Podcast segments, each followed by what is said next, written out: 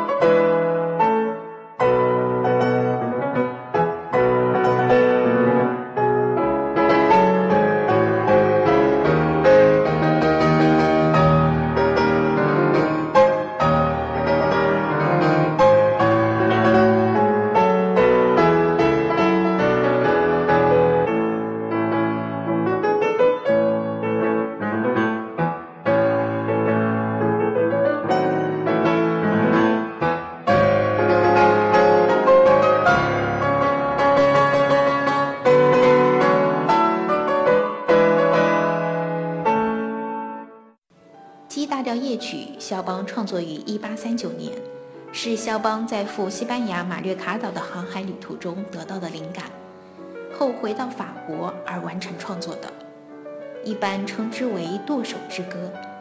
低音部不断起伏的伴奏中出现的重音，表示着船的进行，其间以丰富的和声表现出水上的灵光，接着出现《舵手之歌》。按乔治桑说法，是肖邦自己配合着船身的摇摆，在睡梦中的自言自语。乔治桑同时写到当时的情景：除了甲板上的舵手，其他人都已入睡。肖邦不仅没有睡意，还在哼唱着他心中的歌。其实，这时是肖邦哼唱着对舵手辛劳的颂歌。